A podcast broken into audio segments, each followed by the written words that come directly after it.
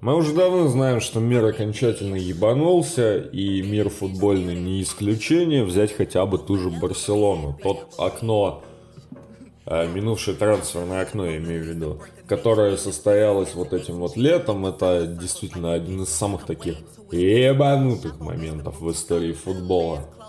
Судите сами, кто мог ожидать, что Барса продлит контракт с Усманом Дембеле, не сольет Фрэнки де Йонга, подпишет Левандовского, Кунде, блядь, э, Бельерина,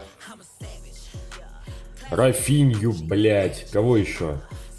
Много кого подписали, короче, это все очень круто, интересно, познавательно, молодежно, но у нас подкаст не об этом, поэтому нахуй.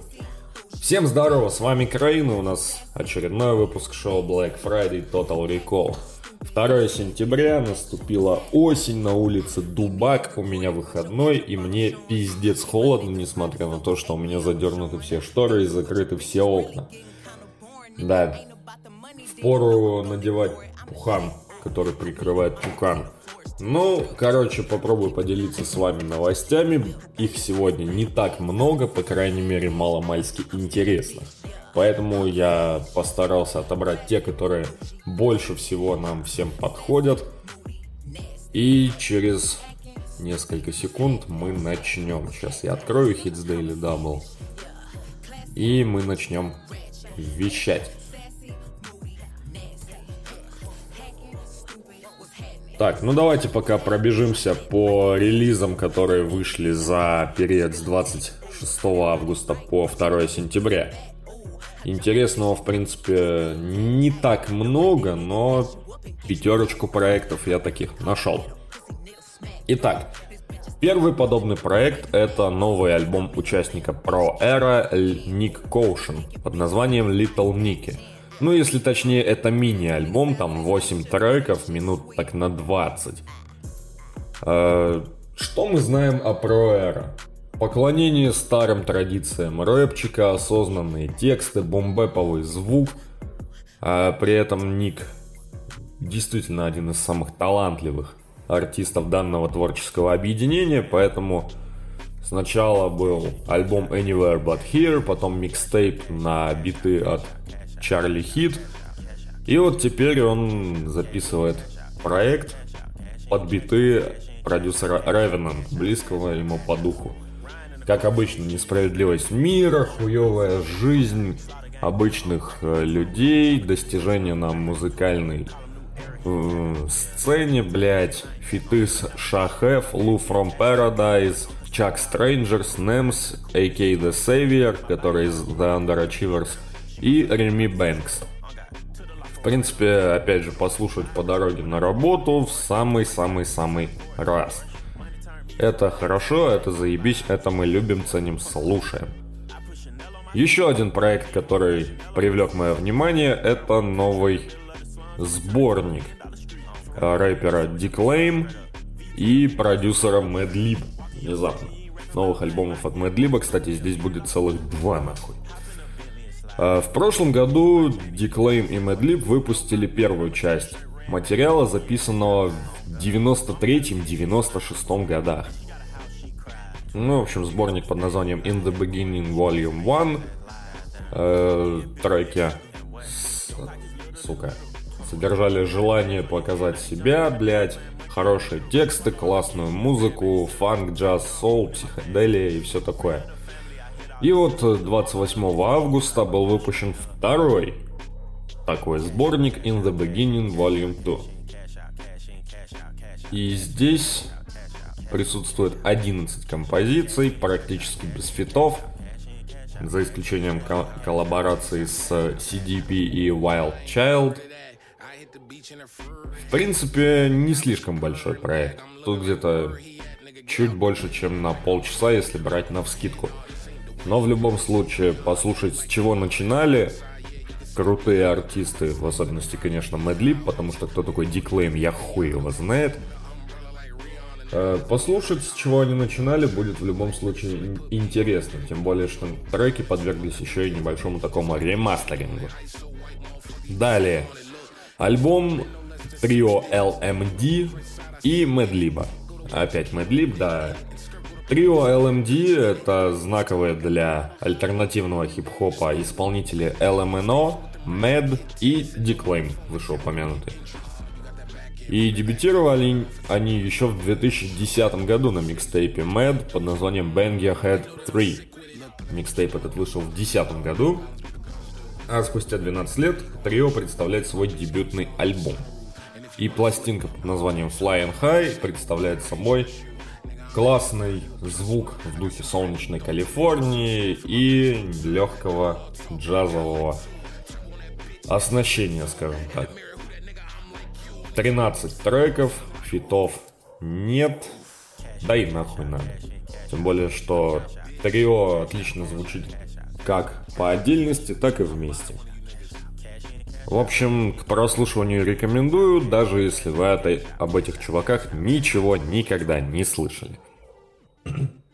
Итак, следующий альбом, который привлек мое внимание, это новый альбом битмейкера Кенни Битс.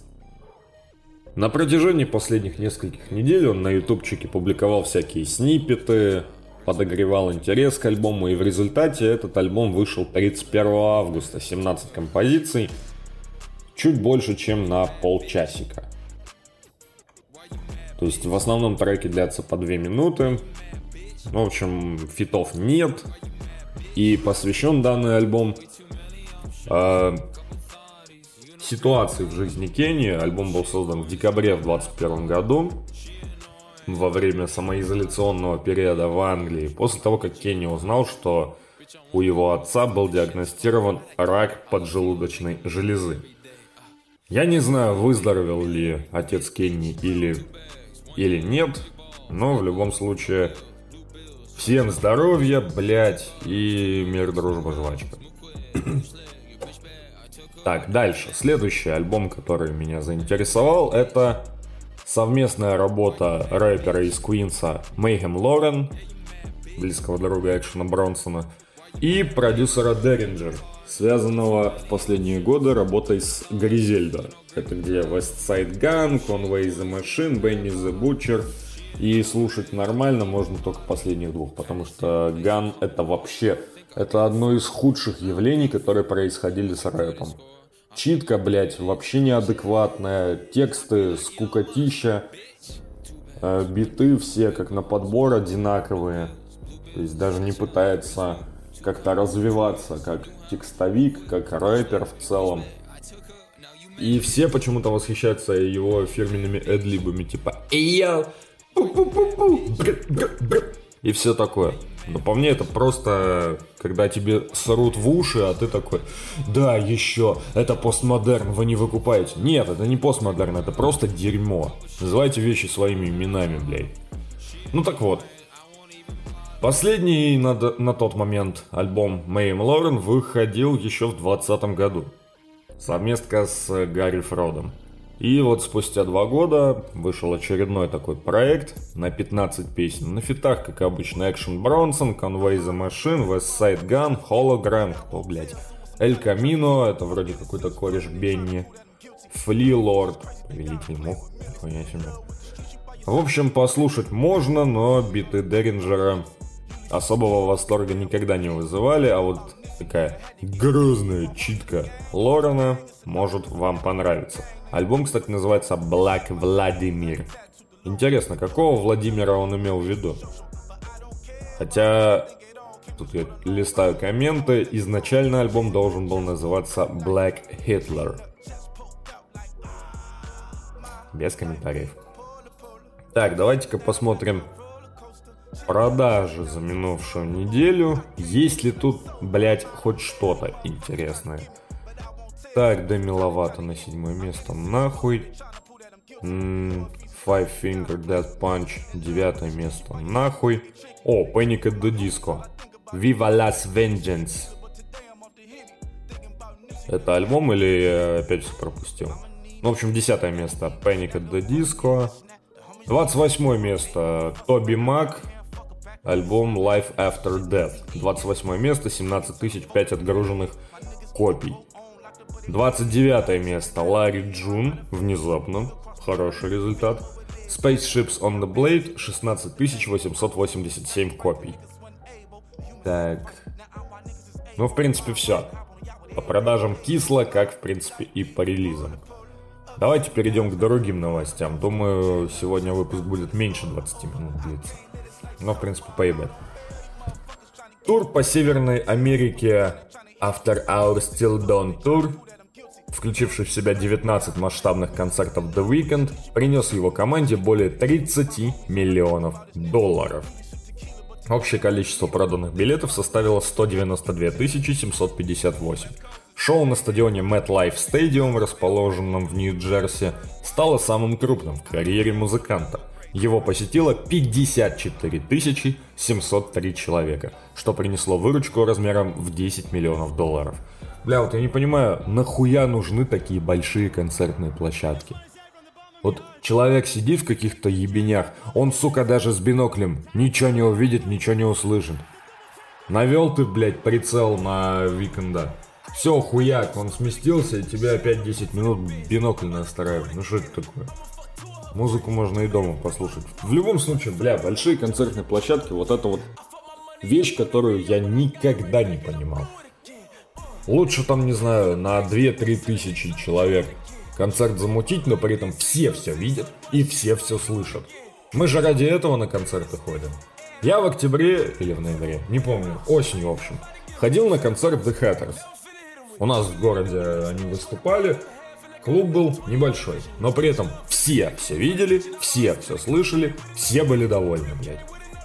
А еще там можно было купить выпить. И барменом там работал мой бывший однокурсник. Прикол нам. Ладно, давайте-ка пройдем по другим новостям. Во, кстати, насчет концертов. Источник сообщает, что рэперу Да Бэйби пришлось отменить выступление в Новом Орлеане из-за маленького количества проданных билетов. Согласно информации из свободных источников, артист снизил цену билетов в несколько раз, но это не помогло ему собрать хотя бы 500 человек. При всем этом площадка, где должен был пройти концерт, рассчитана аж на 14 тысяч человек. При этом команда The Baby опровергает информацию, что концерт был отменен из-за малого количества реализованных билетов. Шоу должно было состояться сегодня, 2 сентября. И если я правильно понимаю эти ваши английские слова, блять, шоу Да Бэйби в Новом Орлеане было отменено командой артиста из-за того, что, блядь, короче, промоутер нарушил какие-то условия контракта. И да Бэйби обязательно вернется в, новом, в Новый Орлеан, чтобы э, исправиться перед своими поклонниками. Да. Версию в то, что реализовали меньше 500 билетов, я почему-то принимаю более охотно, чем то, что накосячил промоутер. Потому что Скажем так, от The Baby сейчас чуть меньше трэш-тока, чем от uh, The Game. Но The Game уже давно сдулся, продает по 30 тысяч копий 30-трековым альбомом. И в целом несет какую-то хуйню. А The Baby просто несет какую-то хуйню. В общем, понаблюдаем. Но, в принципе, похуй. Ники Минаж и Lil Baby победили в номинации «Лучший хип-хоп клип» на премии MTV Video Music Awards 2022 со своим клипом «Do We Have a Problem?». Их конкурентами были Eminem и Snoop Dogg «From the D to the LBC», Future «Wait for You», Kendrick Lamar N95, Plato Big Energy и Pusha T Diet Coke. Ну, вот я вижу сейчас стоп-кадр из этого клипа – принципе, понятно, почему дали победу именно им. Зернистость фотопленки и огромная задница Ники. Что еще нужно для успешного клипа? Дальше. Альбом Кендрика Ламара «Мистер Морале and the Big Steppers» преодолел 1 миллиард стримов в Spotify всего за 3,5 месяца. Странно, что этот альбом вообще смогли прослушать больше одного раза, потому что я как-то что-то не вывез. Это, конечно, не так плохо, как Дэйм, но даже близко не дотягивает до номер три в списке моих лучших альбомов Кендрика. названием To Pimp a Butterfly. Конечно, лучший это Good Kid Mad City. Тут, блядь, вообще никто его не сможет сместить из э, выпущенных альбомов Кендрика. Потому что лучше он уже никогда не сделает. Никогда. И ничего. Это работа, которую он никогда не сможет переплюнуть. А, возможно, кстати, успех альбома, большое количество стримов, связано с тем, что вчера наконец-то вышел номинированный на Оскар клип Кендрика. Вы помните, как сильно я возмущался по этому поводу. Под названием We Cry Together. Трек на бит The Alchemist выстроен в форме диалога между двумя возлюбленными, выясняющими, причин, выясняющими отношения путем всевозможных оскорблений. Плюс ко всему, персонаж Тейлор Пейдж является метафорой на хип-хоп индустрию, обвиняющую Кендрика в долгом отсутствии и недостаточном внимании. Ёбаный рот. Ёбаный рот, как оригинально. Это то же самое, что Коман делал в 94 году. Это то же самое, что Эмином делал в 2010 году. Это то же самое, что, сука, любой рэпер делал за N лет до Кендрика. Молодцы, блядь. Хорошо придумали. Красава. Сингл JID Surround Sound при участии 21 Savage и Baby Tate получил золотой статус. Он разошелся тиражом в 500 тысяч копий. Все бы ничего, но вышел он в январе за 7 месяцев 500 тысяч копий. В то время как всякие фьючеры, дрейки и прочие уебаны берут несколько платин своими синглами, блядь. Но извините, золото... Хотя жит у нас же такой андеграундного формата. Поэтому, как говорится, почему бы и да. Можно и так. Можно и так. Слову о Dreamville Records. Участница данного творческого объединения Ари Леннокс выпустила новый мини-альбом и объявила, что съебывается из интернета до 9 сентября.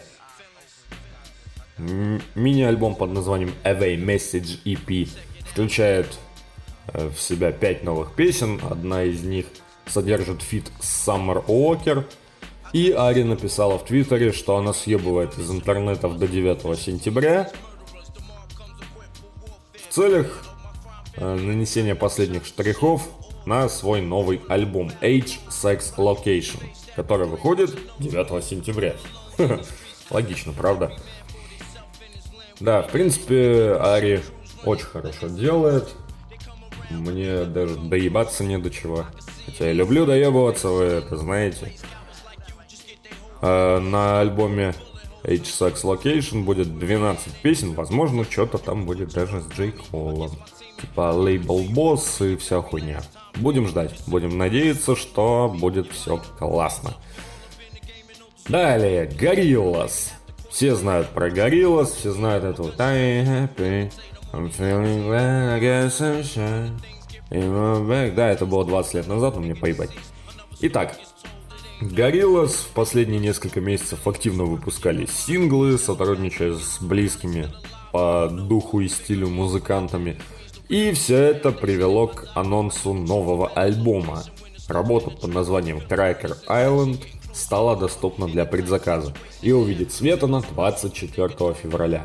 Я, блять, не понимаю, у вас уже есть трек-лист, у вас все нахуй записано давным-давно. Зачем так надолго отодвигать альбом? Вам что, сэмплы надо почистить?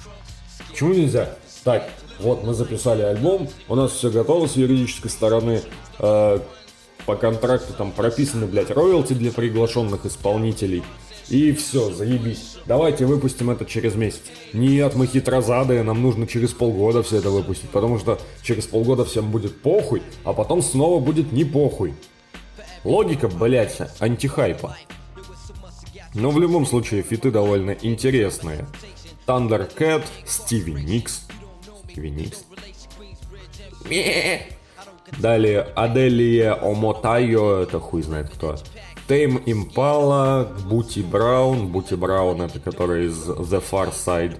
Бэд Банни, это который на испанском что-то там поет, читает. Хуйня, в общем. И Бэк.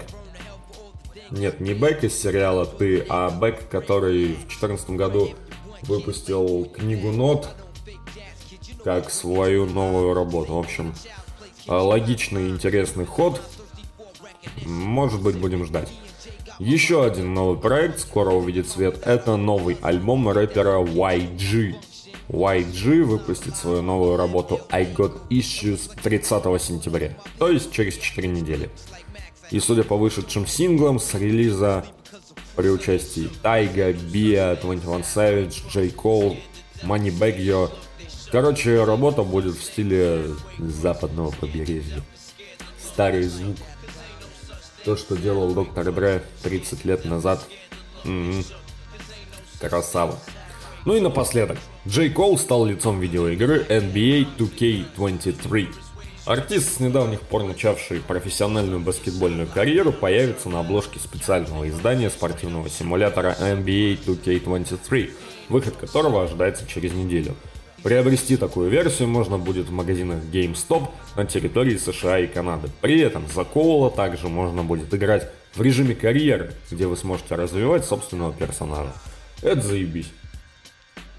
В эти ваши спортивные я играть не умею, только в FIFA и только в однопользовательском режиме. Карьера, блядь, там э, с каким-нибудь заштатным клубом выиграть Лигу Чемпионов, это как нехуй делать. В общем, Коул Карасава, все, заебись, удачи, блядь, э, иди нахуй. в смысле нет, конечно, не иди нахуй, а все заебись.